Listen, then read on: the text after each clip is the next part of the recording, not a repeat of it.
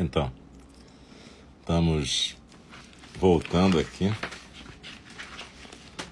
com a nossa fala do Dharma. Estamos voltando aqui. E hoje é quarta-feira, 30 de março de 2022. Esse é o segundo programa da quarta-feira à noite é a fala do Dharma. E a gente, eu sou o Alson, um dos professores de Niji, responsável pela Sangha, e a gente está estudando aqui na fala do Dharma o Sutra de Vimalakirti. Esse sutra é muito importante para esse momento que a gente está vivendo, tanto no Brasil quanto no mundo, quanto no sentido de qual é o projeto de uma Sangha, qual é o projeto que a gente tem enquanto sangue, enquanto praticante. A gente está lendo no momento uma introdução para o Sutra que é tipo um comentário do Dzongza Khyentse Rinpoche, um mestre do budismo tibetano, que fez um comentário sobre o Sutra de Vimalakirti. Então, é, eu estou usando uma edição em inglês que me foi gentilmente cedida pela Ivone. E a gente já leu o comecinho desse comentário do Dzongksa Khyentse Rinpoche. E a gente vai continuar hoje nessa leitura. Como sempre, eu lembro que a fala do Dharma, ela é uma prática de zazen. Então, é, tanto para quem fala quanto para quem escuta, sempre tem essa sugestão da gente voltar para a postura, voltar para a quietude na atenção plena, a postura e a respiração, e deixar as palavras fluírem e atravessarem a gente. Uma fala do Dharma não é uma aula para a gente ficar tomando nota, para a gente ficar conversando com o professor. Uma fala do Dharma é uma experiência de zazen. Então, depois, mais tarde, vocês podem ouvir a gravação que fica no showreel aqui do Mixer ou no SoundCloud meu ou nos podcasts GNG, mas não importa. O que é importante é que agora a gente possa realmente praticar o zazen com essas palavras. Como eu disse, a gente está estudando o Sutra de Vimalakirti. E esse sutra é extremamente importante. A gente na semana passada viu a questão do campo dos Budas. Onde que é o campo dos Budas? Se você não estava presente na meditação anterior aqui no primeiro programa dessa quarta-feira, mais tarde você escuta a meditação, pratica com a gente, que tem muito a ver com essa questão do campo dos Budas. Onde é que é o campo dos Budas? Esse foi o primeiro tópico do comentário do Dzongkha Khyentse Rinpoche. E agora ele vai começar a apresentar os personagens que estão nesse sutra de Vimalakirti. Eu optei por começar pela leitura do comentário mesmo, porque vai ajudar muito a gente mais tarde na leitura do próprio sutra. Então, é, muito obrigado a todas e todos e todos pela presença. Eu lembro que no nosso site www.iningi.org tem mais informações sobre atividades, cursos, assim como essa atividade que tem de meditação de terça a sexta às oito da manhã e oito da noite, sábado às nove da manhã. E lembro também que no Instagram de ING você tem lives, como a que teve hoje às sete da noite e a que vai ter amanhã às nove da noite. Então, a gente vai dar início agora eu sempre, no começo da fala do Dharma, a gente recita um verso que nos incita a assumir um compromisso de presença. E no final a gente recita os quatro votos dos Bodhisattvas três vezes e eu recito um versinho de Dogen Zenji para nos lembrar da importância de não desperdiçarmos nossas vidas.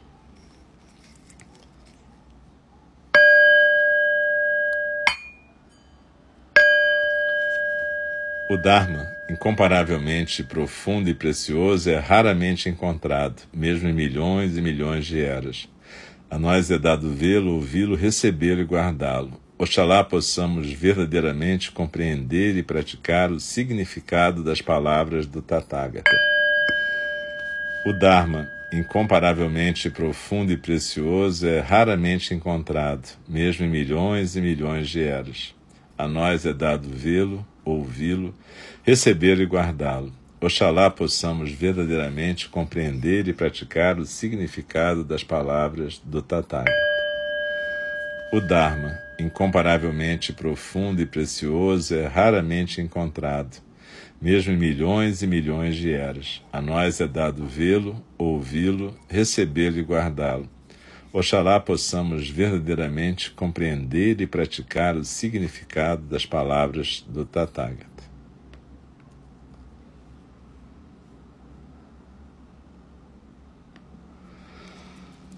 Então, continuamos a leitura do Sutra de Vimalakirti.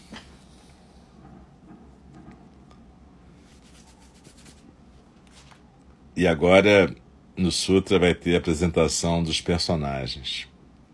Nós estamos no comentário do Dzongkha Khyentse Rinpoche. Vimalakirti. Você deve estar se perguntando por que esse texto é chamado de Sutra de Vimalakirti. A maioria de nós sabe que os sutras pertencem à rica tradição literária da Índia. Um sutra pode ser um registro de um ensinamento ou um manual, ou simplesmente uma coleção de aforismos. Como os Yoga Sutras de Patanjali ou mesmo o Kama Sutra. Então, de onde vem o nome deste sutra? Um dos cidadãos mais bem-sucedidos e populares em Vaishali naquele tempo era uma pessoa de um Lichave chamado Vimalakirti. Ele era uma pessoa leiga. Por favor, isso é importante de ser mantido na mente. É importante porque naquela época os membros mais reverenciados e valorizados da sociedade indiana eram os sannyasins, monges e renunciantes não as pessoas leigas. E especialmente não pessoas leigas que tinham o tipo de companhia não convencional extremamente colorida que era o grande prazer do Lichavi Vimalakirti. Nestes dias, provavelmente a gente descreve uma pessoa extravagante, recentemente enriquecida, exibicionista como Novorris.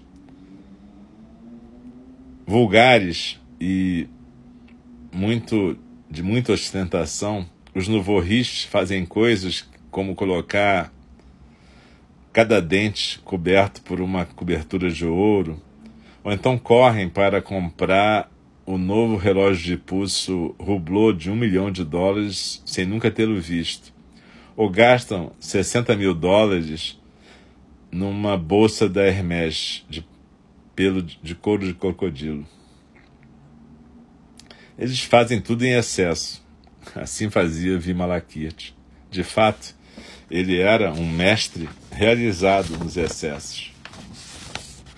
Quando eu penso em Vimalakirti, eu vejo cercado por uma superabundância de luxos pecaminosos e atendido por uma legião de garotas sedutoras, duas para segurar seus talheres para ele, duas para segurar o prato, duas para colocarem frutas no prato, duas para descascar as frutas e provavelmente mais duas para colocar as frutas na boca dele.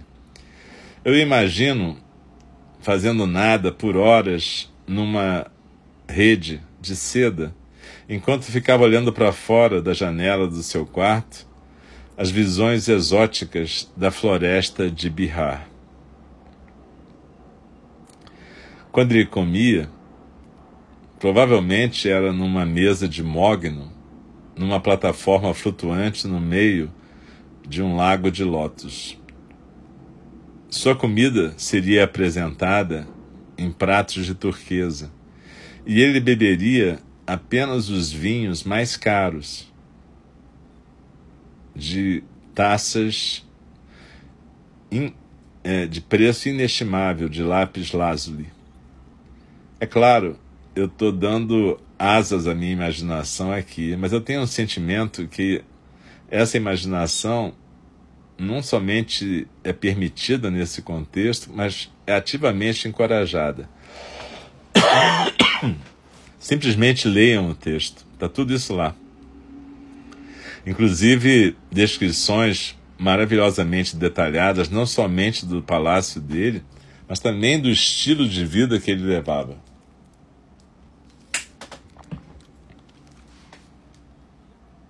Eu tenho certeza que ele frequentemente visitava aquilo que a gente chamaria de botequins, onde ele bebia substâncias intoxicantes de altas taças de jade. Quanto às casas sete estrelas de prazer daquele tempo, não tenho dúvidas que ele seria um cliente bastante amado lá. Pessoas de mente pequena e iludida como vocês e eu, não temos esperança de imaginar o que, que essas casas de prazer da alta classe eram, como eram essas casas. Nem a gente tem meios e palavras para descrevê-las. Será que a gente poderia chamar isso de puteiros de luxo? Será? Caso a gente pudesse visitar um tal lugar, mesmo o olhar mais leve de uma das garotas suntuosas e voluptuosas que trabalhavam lá nos colocaria num mundo, num rodamuinho de fantasias. Vimalakirti regularmente estava tendo encontros com reis, eruditos, ministros, senhores da guerra, generais e, é claro, pessoas de negócios obscenamente ricas e espertas. Mas ele também era um filantropo, bom, gentil, generoso, que visitava escolas e cuidava muito das crianças. Onde quer que ele fosse, ele saudava todas as pessoas que encontrava, não importando a sua casta ou ocupação. Mesmo os agricultores e as pessoas que limpavam os caminhos. Em resultado, a despeito de todos aquilo que a gente pode considerar defeitos morais e depravação, ele era universalmente amado, respeitado, adorado. Ele era realmente um personagem surpreendente. Então, Vimalakirti é o herói dessa história.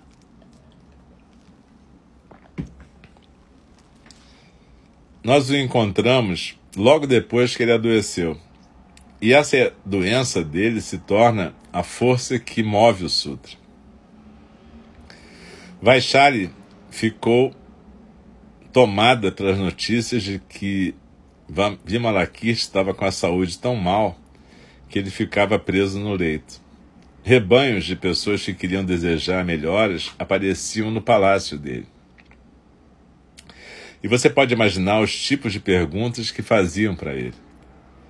Você está tomando água suficiente? Você está descansando? Você já tentou a cura dos sucos orgânicos? Ou uma das outras curas miraculosas que estavam na moda na época? E assim por diante. Todos os seus amigos, conhecidos e todo mundo que o conhecia genuinamente estava preocupado. E a cidade estava sobrecarregada de visitantes que queriam saber como ele estava. Estava cheio de gente, exceto um amigo muito especial. Vimalakirti pensava: nenhuma notícia do Tathagata? Eu me pergunto por quê. E mais milhas distantes, lá naquele bosque de mangas a que nos referimos no começo, o Buda sabia exatamente o que Vimalakirti estava pensando. O que se segue inspirou uma das trocas filosóficas mais densas e penetrantes que já aconteceu neste planeta. E tudo isso foi disparado pelos sentimentos magoados de um homem rico doente que se sentiu negligenciado porque seu amigo mais amado não tinha vindo vê-lo ainda. Que maneira maravilhosa de começar uma história, né? Segundo personagem a ser descrito, Shariputra. Shariputra, como eu já mencionei, era um dos aprendizes mais próximos do Buda e que tinha um papel muito importante na Sangha. Os murais nos templos, em geral, o representam ao lado direito do Buda, ou seja, o homem da mão direita do Buda.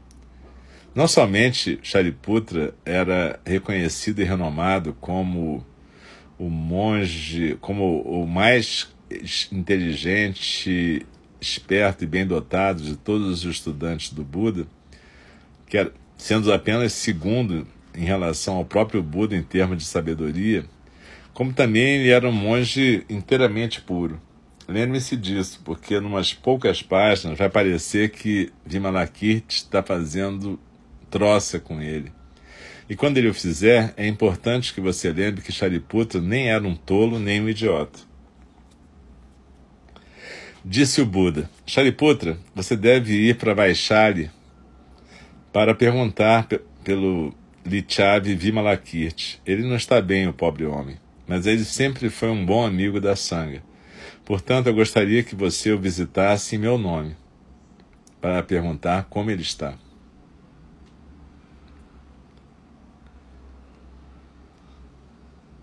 Shariputra escutou atenciosamente e respeitosamente ao pedido do seu mestre, mas não respondeu imediatamente.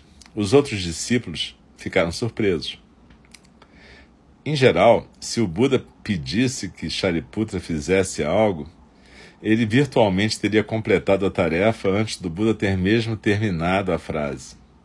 Por que então eles se perguntavam? Shariputra hesitava. Após uma pausa muito desconfortável pelos, pela sua duração. Shariputra fez um gesto de profundo respeito para o seu mestre e então começou a falar. Ah, não, por favor, meu senhor, não me envie. Ele então contou ao Buda sobre o seu encontro mais recente com Vimalakirti.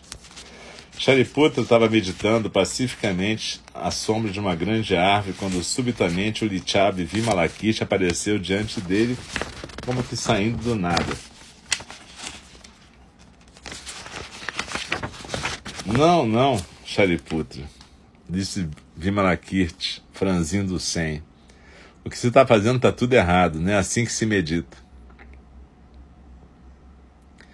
O que se segue é um profundo ensinamento extraordinariamente profundo, durante o qual, com maestria realmente impressionante, Vimalakirti escrutina, desmantela e desconstrói o mito da meditação. Lembrem-se, Shariputra não era um charlatão.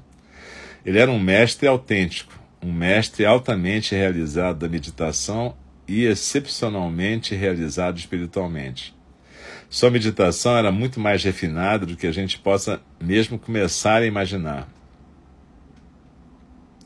Para qualquer um de nós tentar avaliar ou julgar a extensão da prática de Shariputra, isso seria tão ridículo como tentar segurar o céu inteiro na palma de uma mão. Mas é claro, seres notáveis como Shariputra não veriam diferença entre os dois, ou entre um punhado de areia e um quilo de ouro. Ele era um budista de verdade. Nada acerca dele podia ser descrito como mesquinho ou tolo. Ainda assim, foi Shariputra, aquele a quem nosso amigo, nosso herói Vimalakirti dirigiu suas críticas. Eu preciso confessar que a maioria das coisas que ele disse está muito além da minha compreensão. Mas eu me pergunto se essa troca de ideias entre eles foi um tipo de ato planejado como se fosse uma peça planejada. Para mim parece que Shariputra e Vimalakirti estavam atuando, como se estivessem atuando uma cena de uma peça. Talvez como uma maneira de guiar e nos liberar, de ajudar-nos a limpar a nossa confusão. Por exemplo, Vimalakirti disse, abre aspas, você nunca deve se afastar da cessação nem você deve se afastar das suas atividades pós-meditação. Fecha aspas. O que, que ele está falando? Meu Deus. Ele está realmente sugerindo que a gente não deve nem meditar, nem, nem não meditar? Porque é assim que a minha mente limitada interpreta o que esses dois seres excepcionais estavam dizendo um ao outro. Um dos nossos maiores erros é que automaticamente a gente interpreta não se distraia com o que a gente deve morar, se concentrar, ficar realmente onde estamos. A gente nunca imagina que não se distrair significa, poderia significar talvez deixar ser, deixar flutuar. Pelo menos eu acho que é isso que Vimalakirti está dizendo aqui. Mas é difícil que praticantes comuns parem de imaginar que a meditação é tudo sobre concentração, porque inicialmente é assim que a gente é ensinado a fazer. Você pode imaginar algum dos professores de meditação de hoje em dia dizendo que você não deveria se concentrar? Aqueles que de nós que tentam praticar a meditação de chamata aqui de vez em quando, nunca frequentemente o suficiente, é claro, achamos que a coisa certa a fazer é sentar numa almofada e tentar não ficar passeando na internet. Mas mesmo quando a gente está sentado na almofada, nossas mentes estão distraídas. Ao invés de meditar, a gente fica repassando uma briga que a gente teve ou se preocupando com nossas questões financeiras ou com a nossa última crise emocional. Os professores de meditação de hoje em dia nos encorajam a reagir aos nossos pensamentos mais selvagens com abre aspas. Não, eu não devo pensar dessa maneira. Eu devo trazer minha atenção de volta para minha respiração, focalizar nas sensações que eu sinto na pele debaixo das minhas narinas. Fecha aspas, que a gente tenta fazer. Mas é claro, não levam muito tempo para a gente começar de novo a pensar sobre nossos problemas e levar nossas mentes de volta para a respiração. É um método bom, um método necessário e certamente um passo na direção correta. Mas do ponto de vista de Vimalakirti, esse tipo de meditação ainda está longe do ideal. Para falar de uma forma simples, Vimalakirti diz a Shariputra que a verdadeira meditação é meditar e não meditar ao mesmo tempo que não deveria existir um, uma lacuna entre a meditação e a pós-meditação, e que o muro entre distração e concentração precisa cair. Se a gente apenas meditar, ele diz, a gente basicamente está fazendo nada. E nada inclui um esforço deliberado de fazer nada.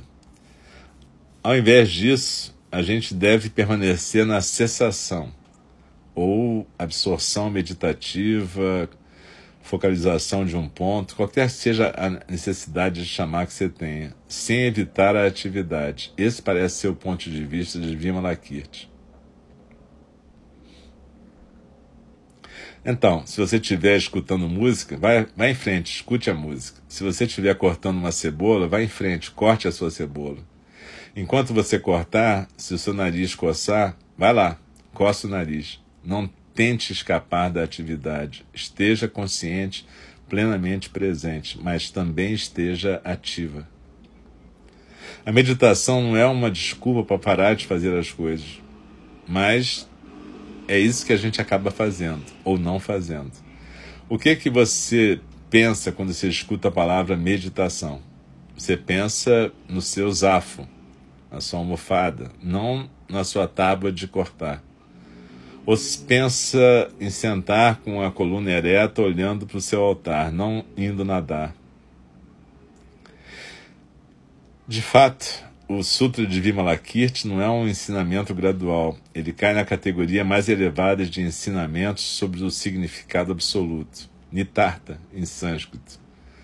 Mas só porque você está lendo um texto elevado que contém todo tipo de declarações extraordinárias, não preze agora o caminho gradual. E não se engane que você está pronto para abrir mão dos ensinamentos básicos. Lembre-se, você não é Shariputra. Nenhum de nós é um praticante do calibre dele. Ao mesmo tempo, ao ler esse sutra, a gente tem umas, a capacidade de dar uma escutada em discussões singularmente esclarecedoras, que contêm uma grande quantidade de informação que a gente precisa escutar. Se a gente ignorar esses ensinamentos, não quiser lê-los ou escutá-los, as chances são que o budismo do futuro vai cair numa situação de insignificância. Os praticantes vão fazer pouco mais do que ficar sentados em almofada, comer comida vegetariana e buscar a felicidade pessoal e a não violência. Isso é bastante patético. Me disseram que smile, sorriso, é, nos tempos atuais é uma hashtag para o budismo. Isso é muito embaraçoso. Muito embaraçoso. Vimalakirti nunca teria tolerado isso. Se ele estivesse vivo hoje em dia, ele iria é, descartar sem piedade, demolir esses ensinamentos espirituais que são nos apresentados como a verdade. O que, que ele diria sobre uma hashtag de smile, sorriso para o budismo, e usar mindfulness como terapia? Eu me pergunto. Se o budismo tiver que ter uma hashtag, deve ser medite e não medite ao mesmo tempo. A não ser, e se não fizer isso, você não vai estar fazendo direito. Que é o que Vimalakirti disse para Shariputra. Ele também disse: você deve meditar como se você já fosse um ser imaculado e sublime, sem mancha, mas sem abrir mão da sua condição de ser ordinário. Seja sublime, mas não abra mão do mundano. É assim que você deve meditar. É claro, você também precisa se concentrar e não se distrair, mas você não deve parar de usar os seus sentidos. Quando a gente escuta a palavra meditar, o que, que a gente faz? A maioria de nós imediatamente fecha nossos olhos numa tentativa de escapar à nossa realidade presente. Vimalakirti parece desaprovar essa abordagem. Os iniciantes frequentemente descobrem que fechar os olhos ajuda. Mas se você tem que fechar os olhos, você também não teria que fechar as suas orelhas e seu nariz e o seu tato.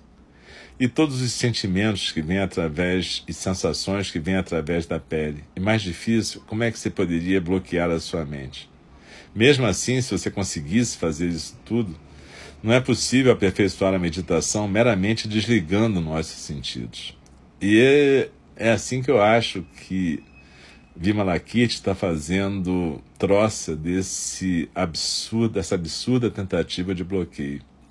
Mas eu devo repetir que eu apenas posso imaginar uma fração daquilo que está acontecendo entre Vimalakirti e Shariputra, nessa única frase, quanto mais no resto do sutra. Então, é, a gente viu hoje dois personagens Vimalakirti e Shariputra. Vimalakirti é um leigo e ele é o tema do nosso sutra, o Sutra de Vimalakirti. Mas ele não era um leigo comum, ele era um leigo que, para os padrões morais da gente, seria depravado, frequentador de bordéis, gastador, mas ao mesmo tempo um filantropo, alguém que cuidava das pessoas, alguém que também dava lições de meditação para discípulos do Buda como Shariputra. Então Vimalakirti, o nosso herói, é exatamente esse modelo de alguém que vive no mundo, mas não deixou de estar presente inteiramente na meditação. Esse é o desafio que esse sutra vai apresentar para a gente. Como estar presente. Shariputra tem medo de visitar Vimalakirti para levar as condolências do Buda e a preocupação do Buda, porque ele não quer passar vergonha de novo. Ele lembra e ele relata para o Buda essa situação em que ele foi, de certa maneira, tomou uma descompostura. Não é assim, Chariputa, não é assim que se medita. Na verdade, você medita e não medita ao mesmo tempo. Que é um ensinamento profundo, né? Como é que a gente pode estar tá e não estar tá ao mesmo tempo? A nossa meditação de hoje, antes logo da fala do Dharma, aborda um pouco essa questão e essa prática. Se você não pôde estar lá, aproveita e depois escuta e medita com a gente. Mas a pergunta de Vimalakirti para Shariputra é essa. Shariputra, não é assim que a gente faz. A gente deve meditar e não meditar ao mesmo tempo. E essa, esse é o desafio, né? É, como é que a gente faz isso? Como é que a gente não transforma a nossa prática num, numa prática fake? Como é que a gente pode sair dessa ilusão da prática? daquilo que o Shogyan Trumpa chama de materialismo espiritual. Nosso querido irmão Diego está estudando exatamente esse texto e ele está trazendo esse texto na fala do Dharma. Eu aconselho todos nós a escutarmos as falas do Dharma que tratam do materialismo espiritual. Mas esse é o tema dessa conversa do Shariputra com Vimalakirti. Como é que a gente pode escapar desse destino? Então eu deixo para todas nós essa questão e que a gente possa praticar dessa maneira. Vamos tentar entender o que é esse meditar e não meditar ao mesmo tempo.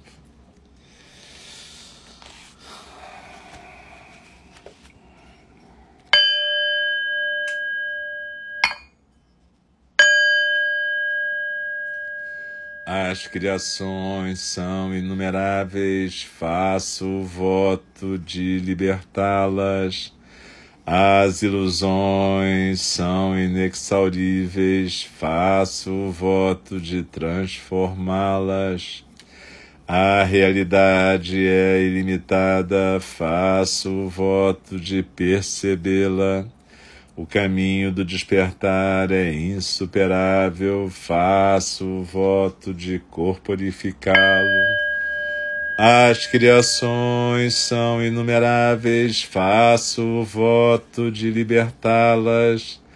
As ilusões são inexauríveis, faço o voto de transformá-las.